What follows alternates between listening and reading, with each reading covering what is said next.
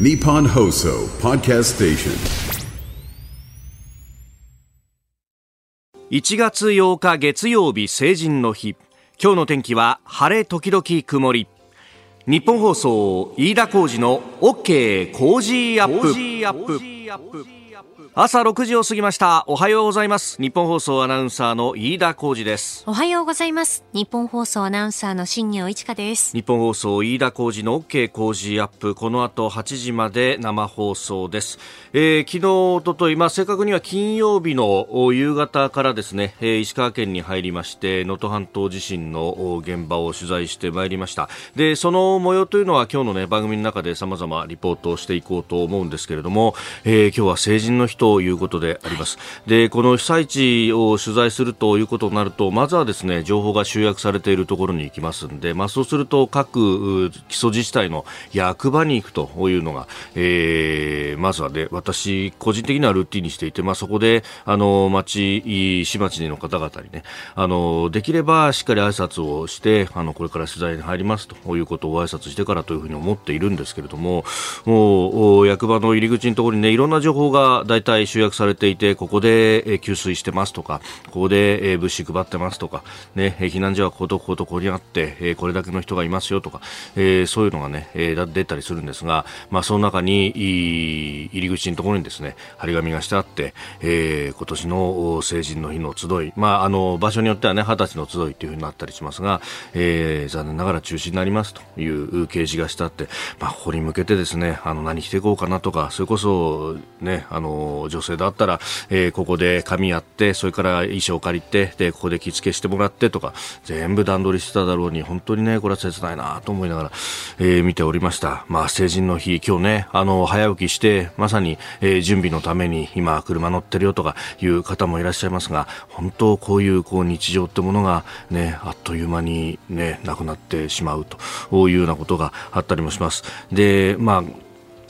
うん、いつ襲ってくるかっていうのはなかなか予期もしづらいからね、え、どう備えるかっていうところですけれども、本当各地で災害が起こるたびに、えー、まあ、備えの部分っていうのが大事になってくるなというのは何度もここでも申し上げておりますけれども、改めて、えー、実感するところであります。で、私はあの、昨日のうちに帰ってきたんですが、まあ、あの、入れ替わるようにして、えー、昨日からですね、えー、現地を取材しているのが、日本放送藤原高根記者であります。えー、今のね、様子を伝えてもらおうと思います。電話がつながってます。藤原さんおはようございます。おはようございます。よろしくお願いします。お願いします。はい。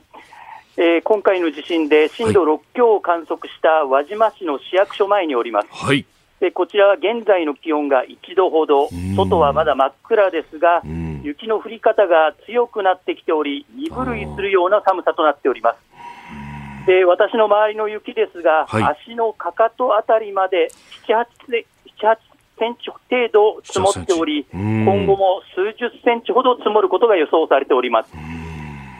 でこちらの輪島市役所ですが、はい、入り口も大きく崩れておりまして、コンクリートのタイルも波打ち、建物の基礎部分もあらわになっているところがあります。そのため市役所では地震が発生した初日から1月4日まではおよそ360人の方が避難生活を送っていましたが1月5日以降は市内の学校や公民館などの、えー、避難所に移っているため、現在、この市役所に避難している方はおりません。ただ、昨日市役所の中に入ってみると、はい、壁に貼られた手作りの伝言板で、家族や知り合い、友達の安否を確認しているところを見受けられました。はいまだまだその、ね、孤立している集落等々も多いというようなことも伝えられています。この藤原さん、今、ね、携帯電話で喋ることができてますけれども、インフラ面っていかがですか？はい、あのインフラの状況ですけど、はい、一昨日の午後ですが、NTT ドコモと KDDI が、携帯電話の臨時基礎、えー、局を乗せた船を、はい、輪島市の沖合に停泊させ、運用をスタートさせました。でこれにより海岸から数十キロ程度の孤立集落や被災地などに携帯電話がつながるようになりまして、えー、私が取材した七尾市の住民も、はい、一昨日になって、やっと珠洲市の珠洲市に住んでいる親や輪島市に住んでいる妹と連絡が取れて安否が確認できたと胸をなで下ろしていましたね。会場に基地局作ってっていうね、ことで、はい、まあ、これで、ね、安否の不明な方の所在が分かってくればいいんですけれども、これ、救助活動はこの雪の中だとなかなか難航しそうですか？そうですね、あの今も車が雪で滑っている車もありまして、ね、そうですか。であの市役所にも物資は届いているんですけど、はい、ここから車でですね、避難所とか孤立集落まで、この雪の中、しかも雪の下にはあの道路が寸断されたひび割れした道路もありますから、はい、それをあの上手に車を運転して運び込めるのかっていうのは、ちょっとえー、疑問が残りますねそうですよね、相当これは危険な中でやらざるを得ないかもしれないし、やれなくなるかもしれないということですよね。ねいや藤原さんの取材もそうなるとね、結構こう危険も伴うかもしれませんが、気をつけてくださいね。はい。はい、どうもありがとうございました。ありがとうございました。失礼します。えー、石川県輪島市輪島市役所の前から日本放送藤原貴根記者に伝えてもらいました。日本と世界の今がわかる朝のニュース番組飯田浩二の OK 工事アップ。今朝のコメンテーターはジャーナリスト須田慎一郎さんです、えー、6時半ごろからご登場。まずは自民党政治資金パーティーをめぐる事件で、えー、安倍派の池田義孝衆院議員と政策秘書が逮捕されたというニュース、えー、新聞各紙をざっと見ますと朝日それから毎日などが一面トップでこれを報じていると産経もですかね、えー、いうところであります。えー、それから6時50分過ぎからのニュース7時またぎ能登半島地震について、えー、取材をしてきました。まずは石川県の内灘町の現状などをお伝えしてまいります。ここはあ金沢から車で10分15分ぐらいのベッドタウンでもあるところです、えー、そしておはようニュースネットワークドゾーン7時10分過ぎ。こちらは石川県珠洲市の現状をリポートいたします。で、えー、7時30分頃のニュースプラスワンは台湾総統選挙について。そしてここだけニューススクープアップ7時40分頃、えー、このゾーンはですね今週1週間にわたって工事アップ企業リーダーに聞くと題しまして、えー、日本を代表する企業のリーダーへのインタビューをお送りいたします初日今日は ANA ホールディングスの柴田浩二社長のインタビューの模様をお聞きいただきます今週はメールでご意見をいただいた方の中から抽選で毎日5人の方に JA グループ茨城白菜流通部会から白菜4玉入り1箱をプレゼントします。茨城を代表する冬野菜といえば白菜。えー、この時期の白菜は甘みがあって柔らかく歯触りがいいのが特徴です。寒い時にはやっぱりお鍋。白菜を使っていろいろな種類のお鍋で1週間鍋尽くしはいかがでしょうか。お近くのスーパーなどでぜひお買い求めください。今週は JA グループ茨城白菜流通部会から白菜4玉入り1箱を毎日5人の方にプレゼントします。この時間最新の株と為替の情報をお伝えいたします、えー、先週末現地5日のニューヨーク株式市場ダウ平均株価は前の日と比べて25ドル77セント高い3万7466ドル11セントで取引を終えました。ハイテク銘柄中心ナスダック総合指数は13.77ポイント上がって1万4524.07でした。一方円相場は前の日よりも円安ドル高の1ドル144円61銭付近で取引されております株と為替の情報でしたここが気になるのコーナーです。スタジオ長官隠しが入ってまいりました。えー、一面トップ3市安倍派池田議員逮捕ということであります。朝日新聞安倍派池田議員逮捕虚偽記載容疑証拠隠滅指示か。えー、毎日新聞安倍派池田議員を逮捕裏金4800万円不記載、えー、それから産経安倍派池田議員逮捕官僚4800万円不記載疑いということで、えー、秘書とともにですね、えー、逮捕されたということが出てきております、えー、これについては後ほど6時半過ぎズバリここが聞きたいのコーナーで、えー、今日のコメンテーター須田慎一郎さんと深めていこうと思っております。えー、それからあ読売新聞一面は能登地震圧死多数か発生1週間、えー、死者128人避難2.8万人2万8000人という能登地震についてがあ一面トップであります。でその写真が載ってますけれども、まあ、かなりね、えー、もう雪が、まあ、舞い散るというかかなり降ってるなという感じの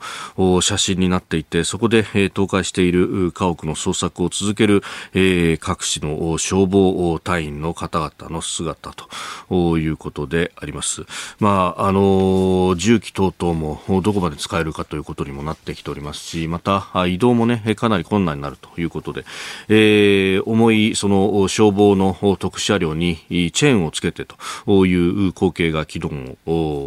ツイッター、まあ、X 上に上がったりもしておりました。えー、まあ、このね、あの、能登地震について、えー、昨日、おとといと取材をしてまいりました。その模様は、えー、この後、また、ご報告もしようと思っております。で気になるニュースなんですけれども、ちょっとまたそういったね、まあ、国内のニュース様々入ってきている中ではありますが、えー、一方でですね上川外務大臣がウクライナを訪問しているということでありましてドローンの検知装置の供与を表明したということもあります、まあ、各種総合面だとかあるいは国際面でねまた報じていたりもしておりますけれどもうん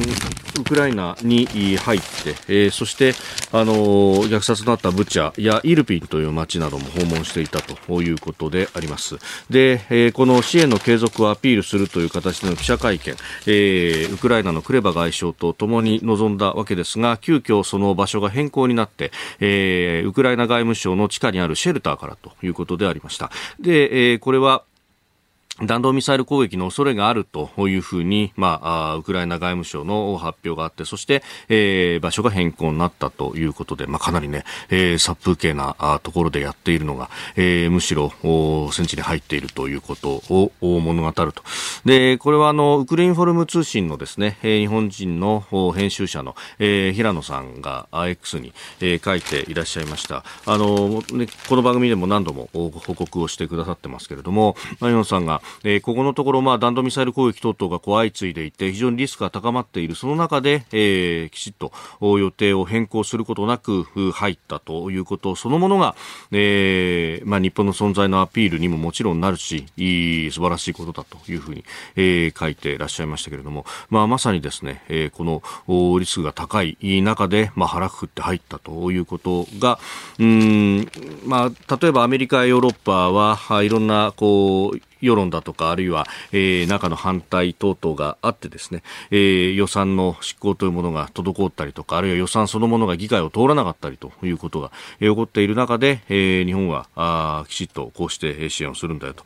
まあ、あ自由で開かれたインド太平洋というものを標榜してますし、また、えー、法の支配というところは、まあ、あの、岸田さんが、えー、去年、一昨年からずっと、まあ、G7 などでも、機会を捉えて、えー、言っていたことでもあって、まあ、それをですね、あの、言葉だけにしないと。まあ、もちろん日本は、その、装備品の輸出を直接やる等々というのはなかなか、えー、難しい部分があるんでというところですけれども、なんとかこう工夫をしてですね、まあ、もちろんあの、表向きは防弾チョーキだとかそういうものの供与であるとかを中心にしておりますけれども、まあ、それだけではなくて、えー、まあ、日本がですね、えー、ライセンス生産をしている、えー、防空システムのパック3であるとか、パック2であるとかという、このパトリオットミサイルのシステムというものは、うん、回り回れば、えー、ウクライナの防空に非常に資すものであるというところであって、そして、まあ、この在庫というものは、えー、アメリカのみならず様々なところで使われているということを考えるとですね、えー、まあ、日本として貢献する方法というものもたくさんあるし、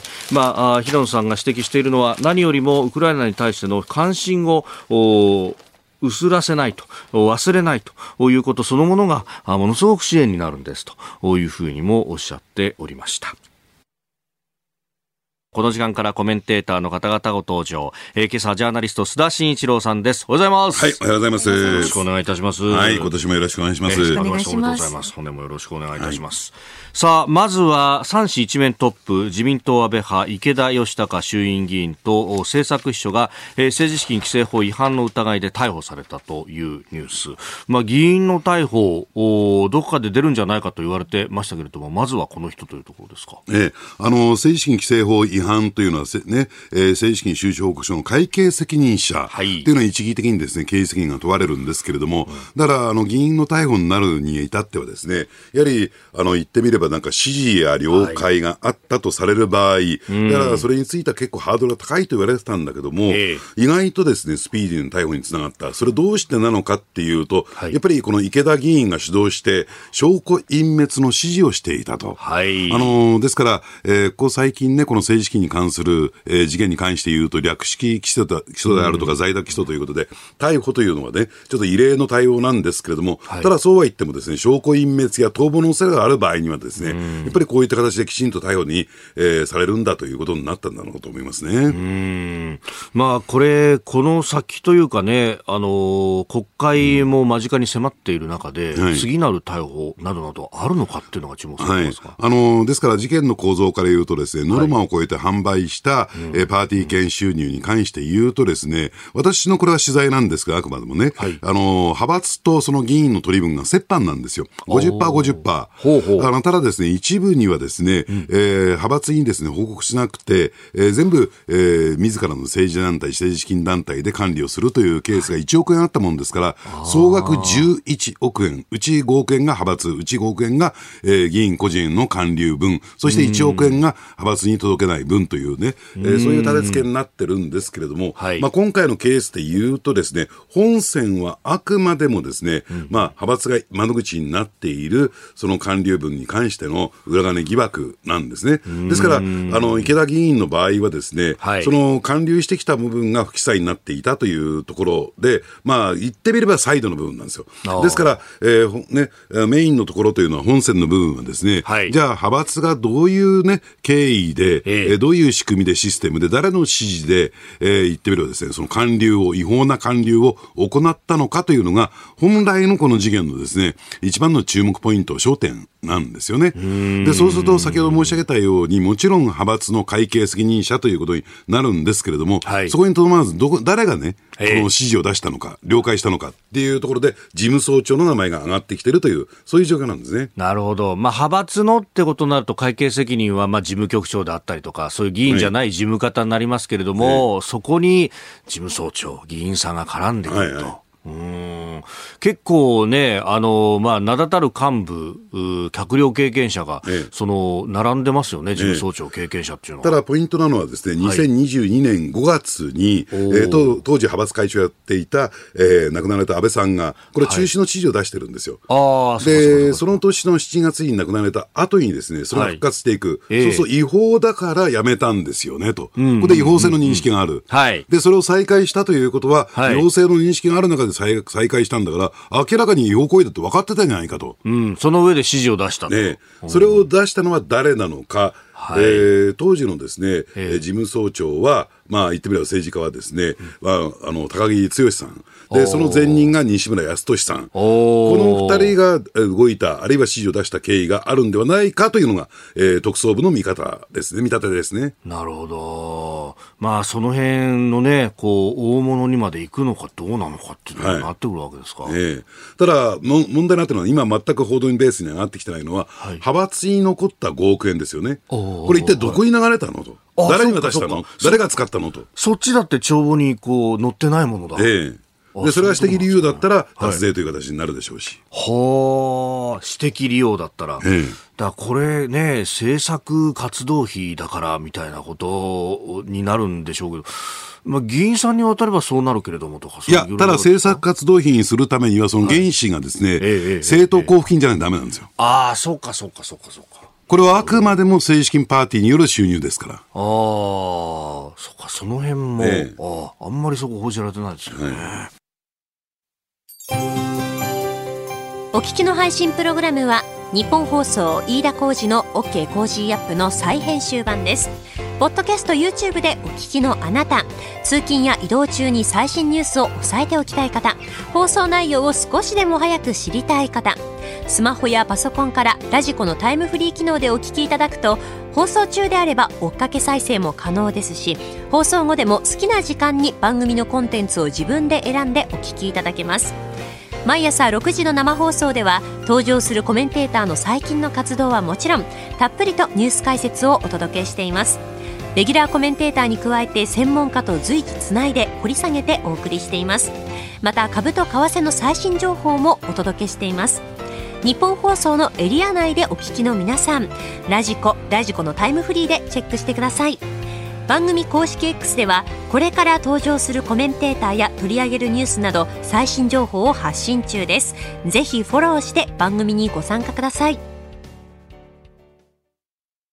日本と世界の今がわかる朝のニュース番組飯田浩二の OK 工事アップ、えー、7時をまたいでコメンテーターの方々とニュースを掘り下げてまいります、えー、今朝はジャーナリスト須田慎一郎さんです。引き続きよろしくお願いします。はいお願いします、えー、では取り上げるニュースはこちらです。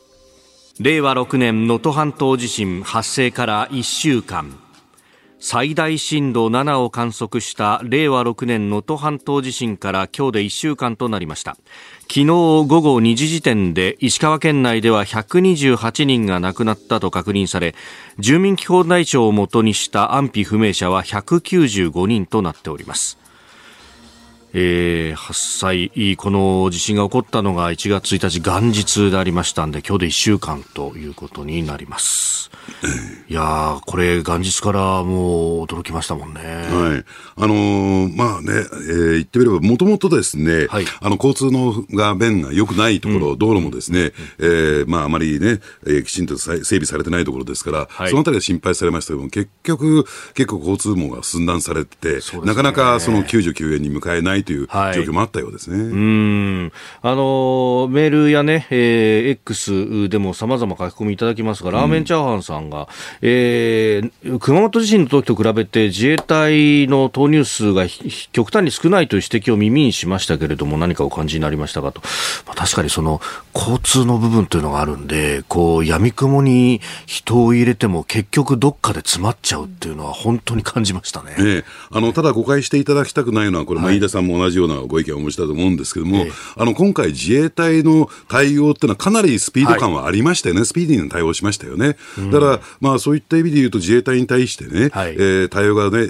弱かったんじゃないか、少なかったんじゃないかという批判はあるんだけれども、ただやっぱりこの地理的な特殊性っていうのを考えてみると、まあ、目いっぱい私はやってんじゃないかなと思いますけどね。必死にやってると思いますね、本当に。うん、もう、あの、要するに、片側一車線の相互通行の道が一本しか今ない状況で、えここになんとか、えー、物を流すというと、物理的な限界の部分があって、その限界ぎりぎりまで、で、しかもね、回路、空路を使って一生懸命やるっていう、とことになってますもんね。えー、で、時間的にもですね、発災直後、えー、すぐに対応を決めましたし、派遣が行われましたからね。時系列で見るとね、もう、あの、直後から自主派遣の形で行って、で、県からの要請も30分後には出てきていて、もちろんそれも即座に受理をするという形でやっていて、まあ、ただ、熊本の時と比べると、熊本にはあそこ、もう1万人規模の部隊がすでにそこにいたと。で、今回これはもう、あの、レーダー基地とか分屯地しかない中で、拠点も少ないところに、なんとか人を入れてっていうのを、まあ、やっていて、まあ、しかも山間地でなかなかこう道がね、ねはい、えー、寸断されてる中でっていうのは非常にこれは大変だなというふうに思いますね。まあ、このね、あの、予備費等々のえーねえー、投入というものも、まあ、やっていて、プッシュ型の支援ということもやってますけれども、この、まあ、政権としてもなかなかそういうこう地理的条件があると、進めるの難しいというようなところもあるんでしょうかね。もちろんね、うん、えー、何がどのぐらいの金額が必要なのか、はい、予算についてもね、うん、えー、その辺が明確になってない中で、やっぱり予備費、資金使途が明確になっていないというね、形で計上しなきゃならない、はい、ということですから、まあ、とりあえずこの40億円で、うん、えー、まあ、状況が明らかになり、何がどのぐらいの金額が必要なのか出てきた段階で、えー、その都度その都度予算計上していくわけですからね、えー、40億円だけで終わるわけじゃない、その辺も野党は分かっているはずなのになんでそこで批判するかなと。えー、予算の仕組みについてね、はい、政権与党だった時期があるわけですからね。まあ、そうですよね、うん、でしかも、ね、民主党政権、その時に東日本大震災があって、はい、まあ、そこへの対応というのもやる、ね、皆さんやられたわけですもんね。えーうんまあ、こういうこう災害ってものがもう毎年のように起こってきますもんね。そうですね。あのー、まあ、そういった意味で言うとね、ええ地震ってのは予知ができないっていうふうにも、それは定着してきてますよね。で、加えて、じゃあ、どこで地震が起こるのかっていうと、はい、もう日本全国どこで起こってもおかしくないと。いう状況になってる。ですから、じゃあ、その地震が発生した場合に、はい、えー、どういう体制をとって、えー、対応していくのかっていうのを、もう事前にですね、どっか特定のところね、はい、要するにここに地震が起こりそうだというところ、えー、地域を指定して、そこに、えー、重点的にその対策を講じてきたんだけども、それ意味なさないっていうところにやっぱり気がつくべきだろうなだろうなと思いますね。そして、まあ、あの今回のこの地震が元日に起こったということで、まあ、この安否の確認が取れない方の数が非常にこう大きくなったりということがあったんですけれども、うん規制されてる方とかっていうのがなかなか住民基本台帳をもとにしてもデータが上がってこないっていうところがこれ一個一個聞き取りをしないと正しい数字が出てこないっていうのも結構苦慮してるみたいですね。そうですね。あのですから私の知り合いもですね、はい、えー、たまたまこれが先週末にちょっとあったんですけども、えー、石川県出身のやつで帰省していた、はい、えー、なんとかね命から帰ってきたんですよなんていうこと、まあそれそういった人たちが相当やっぱり、うん、このね年末年始の休みで行ってるはずなんですよ。そういった人たちも含めてね、はい、どういう形でチェックしていくのかっていうのは今後、ね、考えていかなきゃならないところだと思いますけどね。うん。私あのもう能登半島にある能登里山空港というね、これ穴水町とそして、えー、輪島市の間ぐらいのところにある、えー、空港も取材したんですけれども、ここはちょうどこの4時過ぎに東京羽田行きの便があって、ええ。ー、それに搭乗するっていう方々もたくさん当時空港にいたらしいんですよ。その人たちがもう軒並み足止めを食ってしまって、うん、で、もう道路もその周りも含めて、えー、寸断されてしまったんで、しばらく全く身動きが取れないと、2日は結局、うん、あの空港内で夜を明かしたそうなんですけれども、うん、まあそうすると、その人たちってね、あの地元に今は住んでるわけではないから、はいはい、えー、地元の住民基本台帳に載ってるわけでもなく、はい、で、でも、やっぱりそれだけの人たちがいると、ね、えー、まあ名簿作るわけにもいかないし、なかなかこう難しかったと。で、備蓄する食料の基地にもなっていたそうなんで、この空港がですね、えーはいはい、道の駅とかも併設されていて、えー、県の奥能登の事務所もそこにあったんで、えー、ね。であの備蓄とかももうあっという間に底をつくんだと、だ想定よりも相当多かったっていう話をね聞いたりなんかして、この辺の対応とかもね。はい。だからそういった点でいうと、あの空港っていうのは、うん、まあ言ってみればですね、搭乗率6割をね、えー、超えたがゆえに、ちゃんと路線が設定されてたっていう部分がありますから、はい、その辺が、あの、県の指導でやってきた。空港の存在価値というのもやっぱり考えてみるべきだと思いますよ。すね、うん今朝のコメンテーターはジャーナリスト須田慎一郎さんです。引き続きよろしくお願いいたします。はい、お願いします。えー、関東はね、晴れのお天気ですけれども、この能登半島、地震のね、震源地を含めた、えー、石川県は、今日は雪の予報と特に能登半島の辺りはかなり激しい雪が降るんではないかということが言われております。で、えー、私はですね、その雪が降る前に、この週末、5日から入りまして、まあ、あの、実質6日7日で、えー、石川県を取材してまいりました。で、えー、この時間はですね、えー、石川県内灘町というところの現状をお伝えしてまいります。で、能登半島が、あまあ、震源の最も至近でもあって、まあ、様々な被害が伝えられているところでありますが、この内灘というところは能登半島に存在しているのではなくですね、えー、むしろ金沢に近いと、もう金沢市に隣接接していて、まあ、車で金沢市の中心部、金沢駅のあたりから、もう15分ぐらいで着くというところで、まあ、あの、ベッドタウンなんですね。うん、え一軒家が結構多くて、住宅団地なんかもあって、というところで、えー、1日の地震では震度5弱を観測したところでありました。で、ここはですね、高台と下町に分かれていて、で、えー、まあ、高台の方は特に、もう、あの、宅地一括開発みたいな風にされていて、えー、5番の目のですね、あの、商社の家が立ち並ぶというところでありました。うん、で、あの、下の町の部分は、まあ、あの、古くからの家々が連なっていたりというようなところなんですが、えー、大きな被害はですね、その特に高台の部分はもう肉眼では確認できずに、内灘町役場っていうのも高台にあって、救援物資のね、無料配布などももうすでに行われていてというところだったんですけれども、ただ、あの、この下町の部分はですね、震度5弱と言いながら、本当に震度5弱だったのかというような、えー、かなりの被害でありました。えまずはですね、地元の方お二人お話を聞きましたんで、お聞きください。まず第1回目の揺れが来て、俺やばいなやばいっていうかな大丈夫かなと思って外出てはいはい、ちょうどそこの尺あるやろあはいはい、はい、そしたらその後にもうすごい横揺れがこの横揺れが始まって時間数えとったら40秒から50秒、あそんなに。でこうやって地割れしたしこれ大変なことやなと思って、しかし道路幅道路幅が1メートル広がって高さも1メートル下がったし、へえ、うん確かにこれまっすぐ一直線みたいな感じでひび割れですもんね。もしこうずっと左でこうみんな断層取ってた後や。あそうなんだ、なるほどへえ。ちょっとこれもうちょっとメディアで言っといてあげて全然ここ。いや本当ですよね。ここ穴開いとって全然一番みんな被害少ないと思われてるから、ね、でもこれか家傾いてるしで液状化もかなり吹き出したみたいですよ、ね、そうそうそう液状化すごかったしでもインフラは？電信柱だけこうなっとるけど、はい、行きとったから電気だけ来とったんで。あそうだったんですか。電気だけ来とって。傾いても電気は来てたんだ。そっかこ、うん、本当本当内灘の中でもここですもんね。ここが一番もし断層通ってってるところはみんな秀がなってるね。ああ内灘の人も知らんよ。だから内灘全体震度5弱だけどここはちょっとそれと違うかもしれないですね。別格よ、うん、だってうちうちの畑とかも5 0ンチ広がってたもんえ五5 0ンチ広がったんですか、うん、敷地広なってしいいんけど いやここみたい道路広なったらみたいなもんで。ああグワッとこう、うん、そうですか。いやそれはでそれがほとんど報じられてないっていうのがね。そうそうそうそうもしメディアとしてちょっと助けてくれると嬉しいです、はい、頑張ります。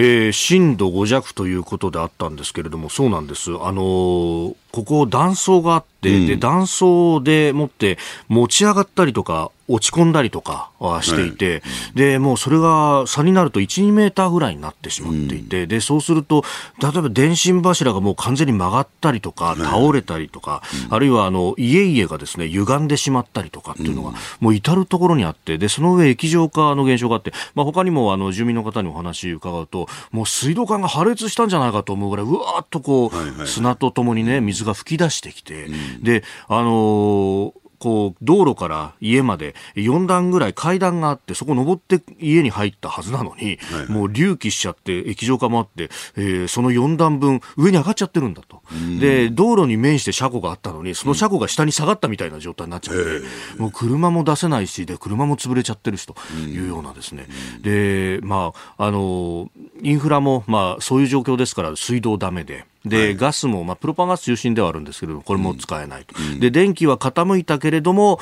お電信柱から電気来てたんだけどこれ直すってことになると一旦止めなきゃならないじゃないですか、はい、だから集落全体がこの後停電するんでもうこれ生活できないよねということをこうおっしゃっている方もいてそしてこの内灘町はあの亡くなった方安否不明の方っていうのがいらっしゃらなかったんで、はい、えー、報道もなかなかされないんだけれどもこれは本当大変なんだよというお話をされていらっしゃいましたね。街は本当ね、めちゃめちゃになってるなという感じですね。まあ、そのあたりね、被害の状況っていうのはまだこれから検証していかなきゃならない、チェックしていかなきゃならないんでしょうけれども、まあ、住民の方にとってみるというとね、はい、先行き、その生活再建という点でいうと、相当不安でしょうからね。ね。でメールでもですね、河北市というところからいただきました、由美子さん、はい、内灘の被害ほとんど知られてないんですよね。と、河北市も隣町で同じ被害がありますというふうにいただいてます。実はこの、あの、取材に入ったですね、西新谷という地区なんですが、もうあの、北に少し行くだけで河北市というね、この大由美子さんのお住まいの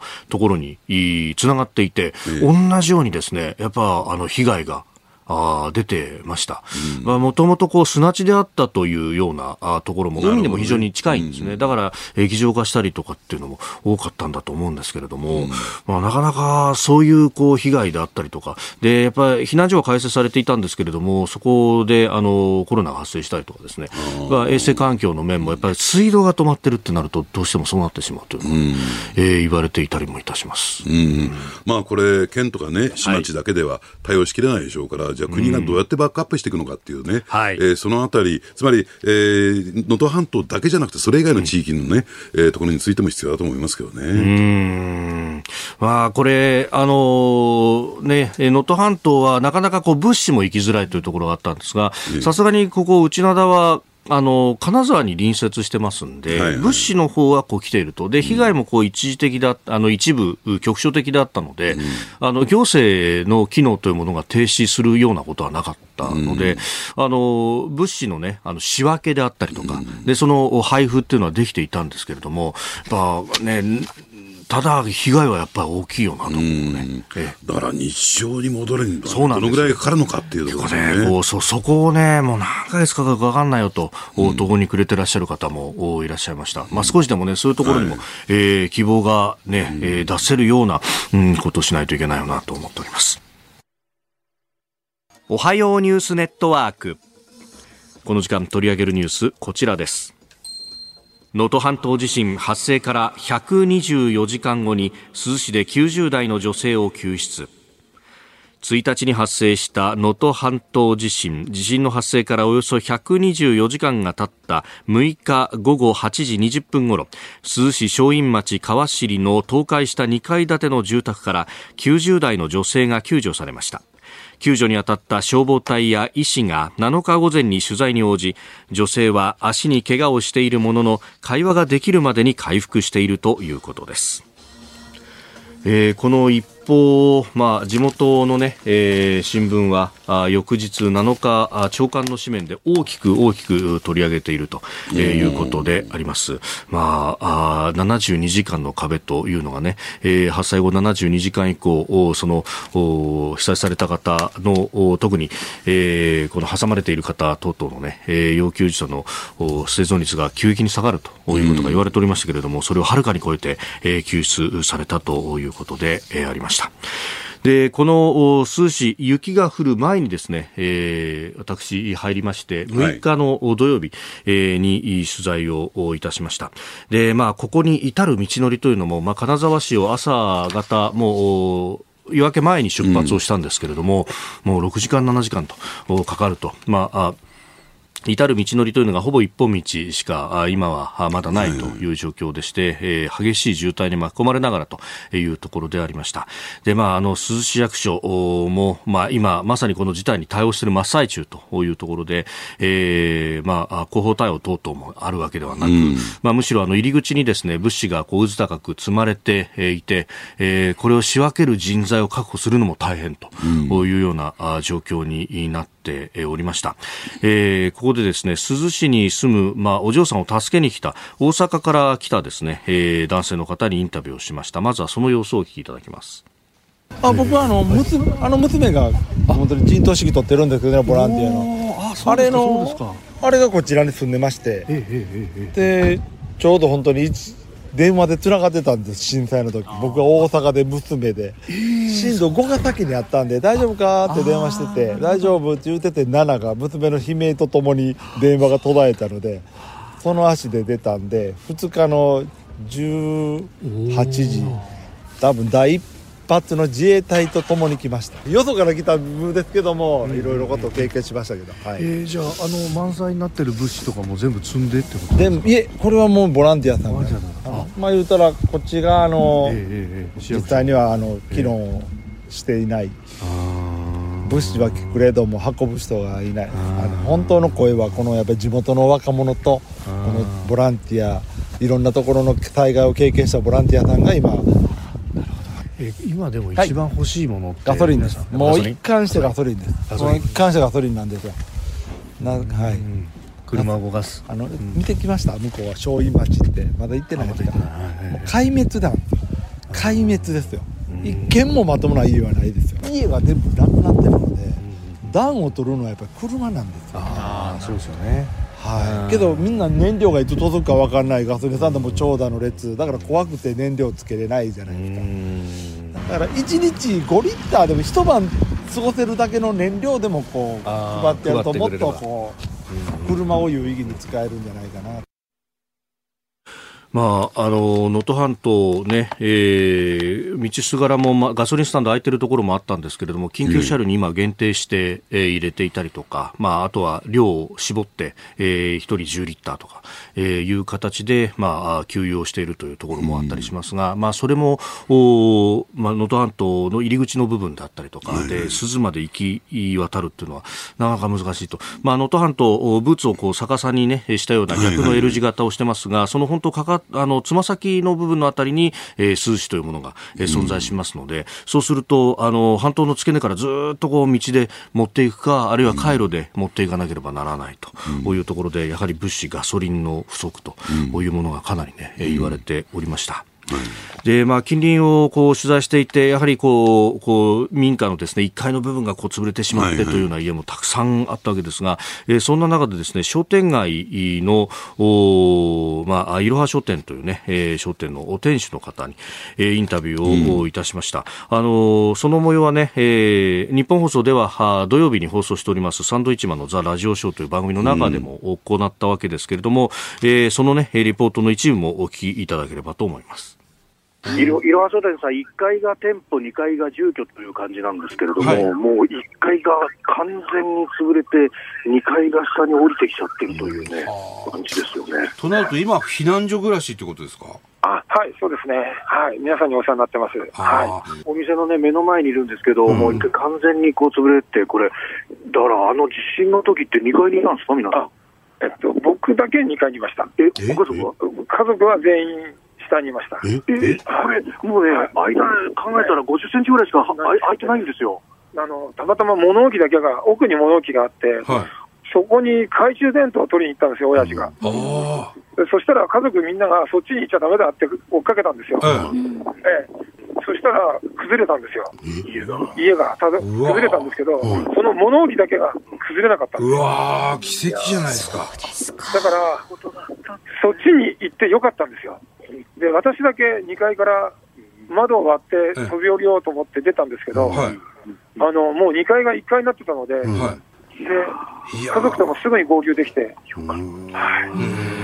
い、本当になんか、なんていうんですかね、本当、まあ、もちろん被害、あの本当に被災して、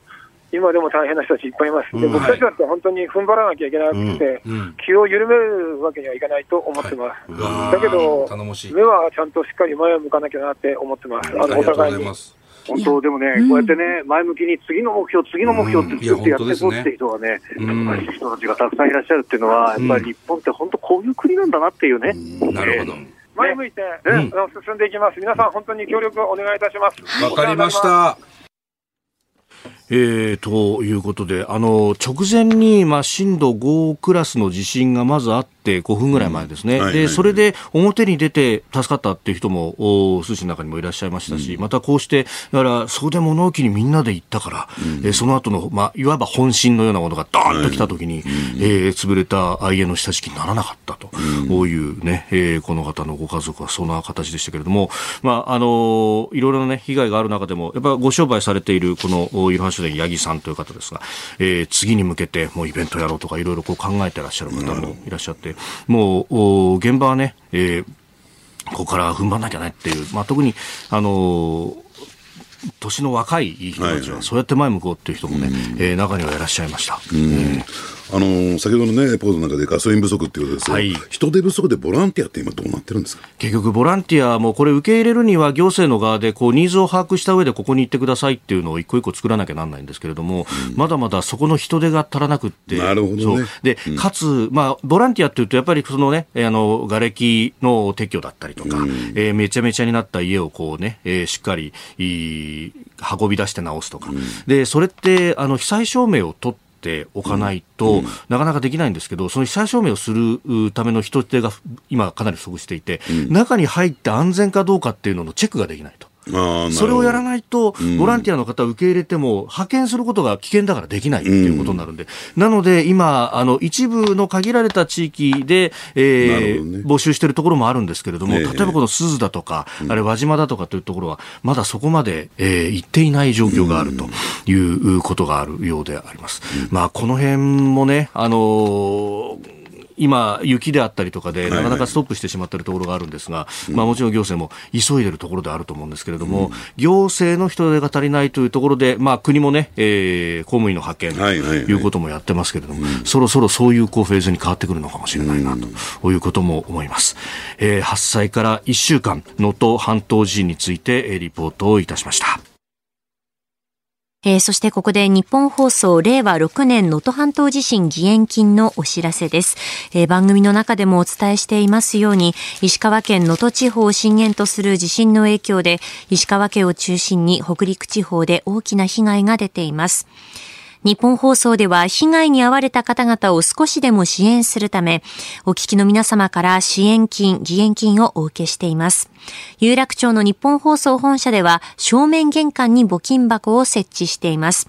受付時間は平日朝8時から夜8時までです。えー、夜間早朝と土日祝日はお受けしておりません。えー、銀行での振り込みは三菱 UFJ 銀行本店普通預金口座番号185-6611 185-6611口座名義日本放送義援金にお近くの銀行からお振り込みください。えなお大変申し訳ございませんが、振込手数料は各自でご負担いただく形になります。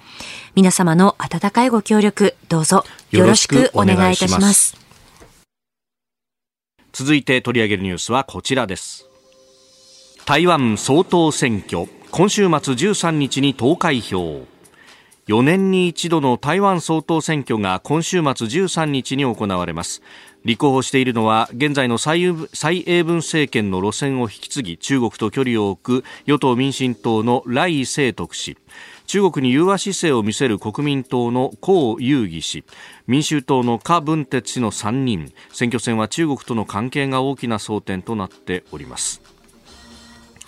えー、もともとライさんがリードと言われていたんですけれども、江遊義さんが追いかけてと、まあ、かなり接戦になっているというような話もありますね。えー、まあ、一時期ですね、あの、かなり、ね、クロスするというね、支持率が、はい、えー、ほぼ並ぶという状況に、えー、なったんですけれども、うん、あの、ただここへ来てですね、そのリードもね、えー、まあ、言ってライさんのですね、はい、リードが広がってきているのかなと。どうしてなのかというと、うん、やっぱりライさんのですね、最大のウィークポイントっていうのが、はい、やはり若者層、若年層にあまり人気がないし、されてないというところがあったんだけれども、ね、やっぱり副総統候補にですね、はい、えー、親米派の方を迎え入れましてね、小美金さん、えーはい、だからそのあたりが非常にこう、えーね、あの若者層のです、ね、支持が得られる状況になってきたんじゃないかなと思いますね。あ、まあ、さんはもともとというか、直前まで、まあ、うん、台湾のいわば中米大使のポジションにいらっしゃった方と、はい、でもともとリベラルな政治家でもあるというところ、うん、まあ、若い人たちもそこは支持が多いんですかね。ね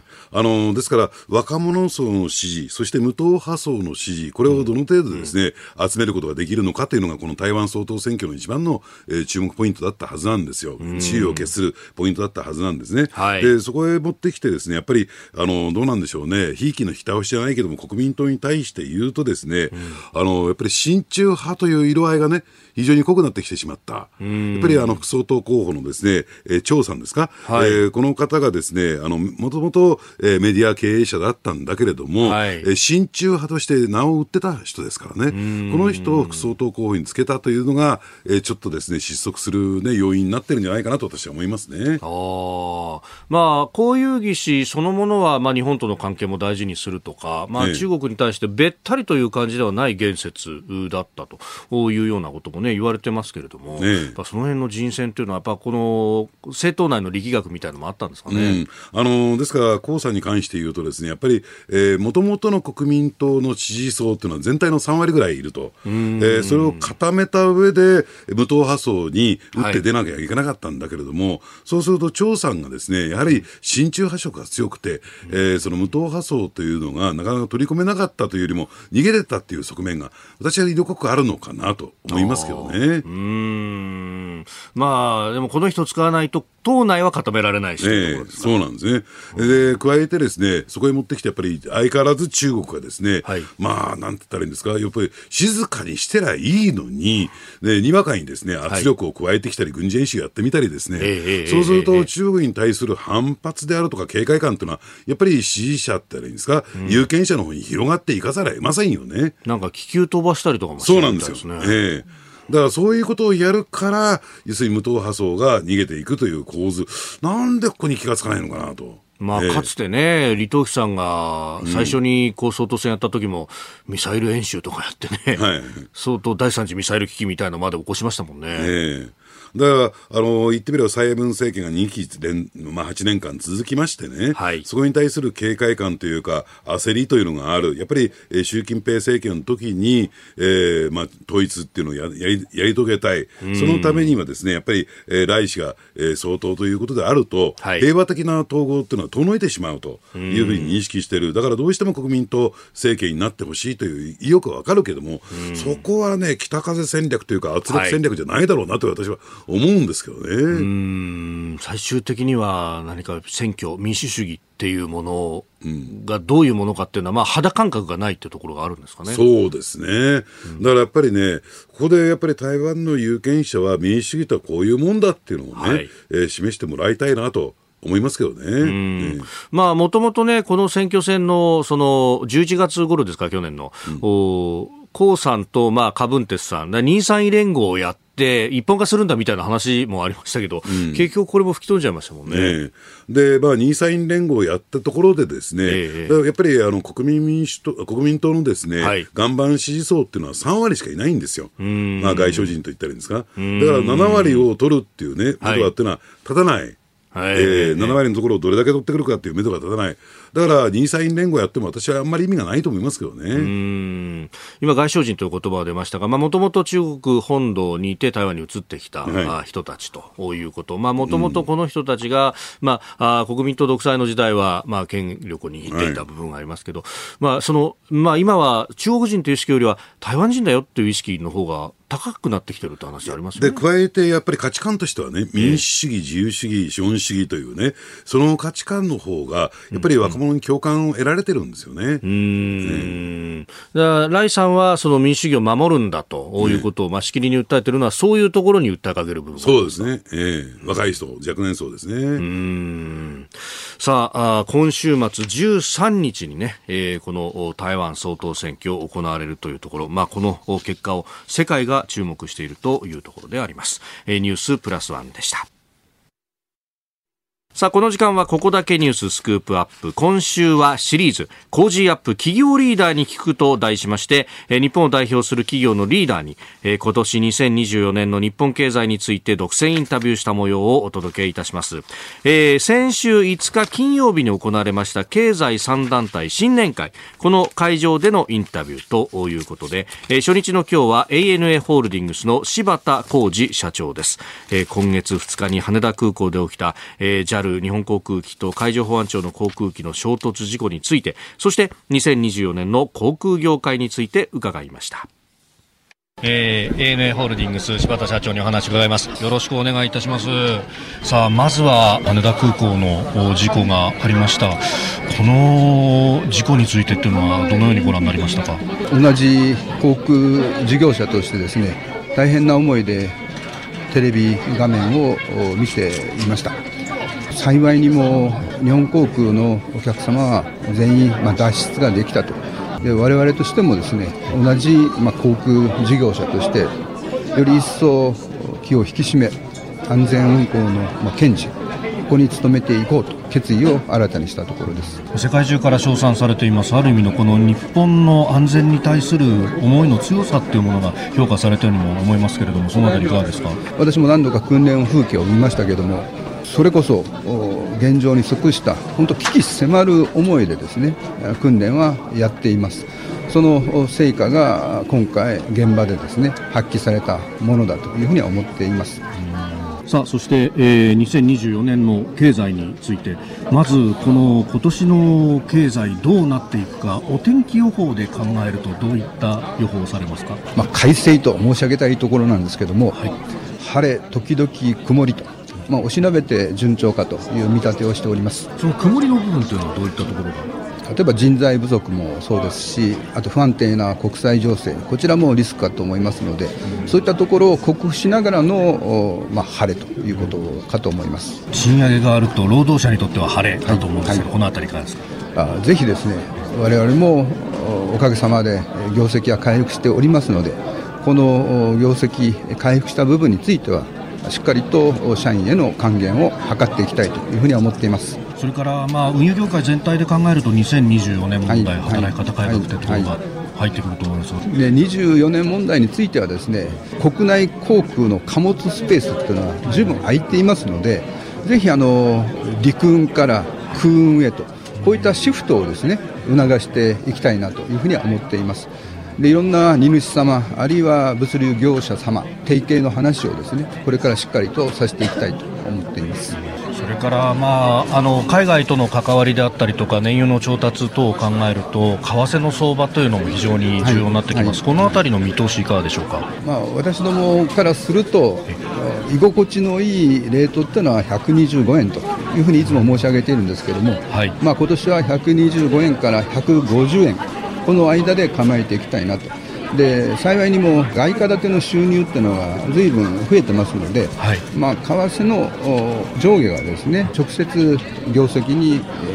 大きな影響を与えるというところはないかなというふうには思っています。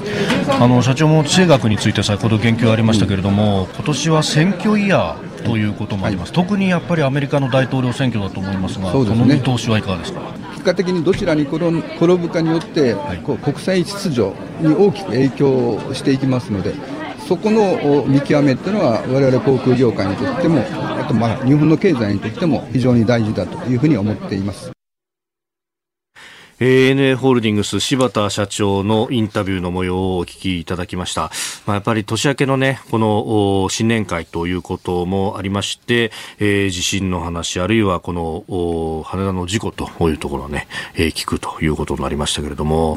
まあ、安全についてっていうのはね、相当徹底してますもんね。はい。あの、ただこの航空業界ってイベントリスクに非常にこう敏感というか弱い業界と言われてますよね。はいえー、ですから、この感染症であるとか、あるいはこの事故であるとかね、えー、だからこの事故に関してはですね、どの程度これから影響が及んでくるのかっていうのは、ちょっと注目していかない、業績に関して注目していかなきゃいけないなと思いますけどね。うん。まあ、あの、JAL はね、えー、150億円の損失というようなニュースが出ておりましたけれども、あの、柴田社長にね、あの、聞いたところでは、まあ、うちに関してはさほど影響はないんじゃないかと。うん、で、えー、シーカスソールも今日からあ、はいはい、運用が始まるということになると、うん、まあ、ダイヤ的にもかなり回復をしてくるということもあるんで、えー、まあ、相当一時的なものだというね、うん、えー、認識もされていらっしゃいました。まあ、あとはね、この燃油と為替っていうのも大きく影響してきますもんね。そうですね。ねで、特に為替の件に関して言うとね、はい、えー、海外旅行、要するにこれからね、あの観光需要期を迎えるわけなんですけれども、はい、やはりその円安という状況で、あまりですね、うん、航空需要戻ってないように見えるんですよ、個人消費の中でね、観光需要って中で。はい、だからその辺のですね、兼ね合いが今後、ゴールデンウィーク、あるいは夏のね、夏季休暇の間にどういうふうに出てくるのかなというのが、ちょっと注目ですね。うん。まあ、インバウンド、非常にね、あの、今までなかった産業だけに注目されてますけれども、はい、まあ、観光業界全体で考えると、やっぱり日本人の消費っていうのが相当なウエイトは占めますもんね。10対1になってますからね。ああ、インバウンド増えてきたといってもまだ10対1。えー、はい。そう考えると日本の人たちがじゃ海外旅行に行くよあるいは国内でどっか移動するよっていう時に、飛行機使うかどうかっていうのは業界にとっては非常に大きくなります、ね、えただ昨年ですね、はい、まあ、コロナショック以降ですね、うん、やはり個人消費ってかなり戻ってきてるんですよ、あのいわゆる強制貯蓄って言ってね、はい、えー、コロナ期に使っていなかったお金が消費に向かってるんですけれども、ただこれが今年もですね継続していくのかどうなのか、続いていくかどうかっていうところが一つポイントとしてあると思いますね。まあ経済があんまり回ってないんだったら使い切っちゃったらそれでおしまいになっちゃいますもんね。えー、あのですから今年の春闘かなり期待できて、はい、賃上げも出てくる。ただ、えー、これが来年つながっていくのか、あるいは冬のボーナスがどうなっていくのかっていうところもですね、やっぱりこのね、個人のマインドの、えー、に大きく影響を与えるでしょうから、それが順調に上がってくるようになると、要するに個人消費も拡大になって、うん、えー、景気拡大、そして航空需要の、えー、拡大というところにつながっていくんだろうと思いますけどね。うん。まあ、インタビューにね、えー、もありましたけれども、まあ、業績は回復してるんで、ANA ホールディングスに関しては、まあ、しっかり社員に還元していきたいと、うん、いうことなんですけれども、まあ、いろんなこう社長さんにお話を伺っていくと、ね、あの、いや、これはもう、